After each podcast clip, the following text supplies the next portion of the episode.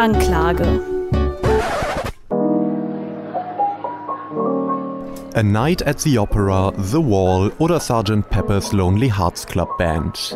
Das sind nicht nur vermutlich die ersten drei Einträge, wenn man das Wort Konzeptalbum googelt, sondern auch die Hauptinspirationsquellen für das Erfolgsalbum von My Chemical Romance The Black Parade, behauptete damals zumindest Frontboy Jared Way.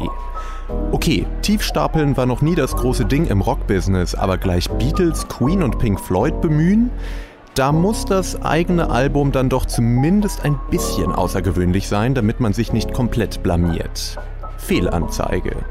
The Black Parade hat mit den genannten Referenzen ungefähr so viel zu tun wie Bill Kaulitz mit David Bowie. Musikalisch war es nach wie vor eine geballte Ladung langweiliger Emo-Pop-Punk, der wie eine In-vitro-Kreuzung aus Billy Talent und 30 Seconds to Mars klang. Also sehr schlimm.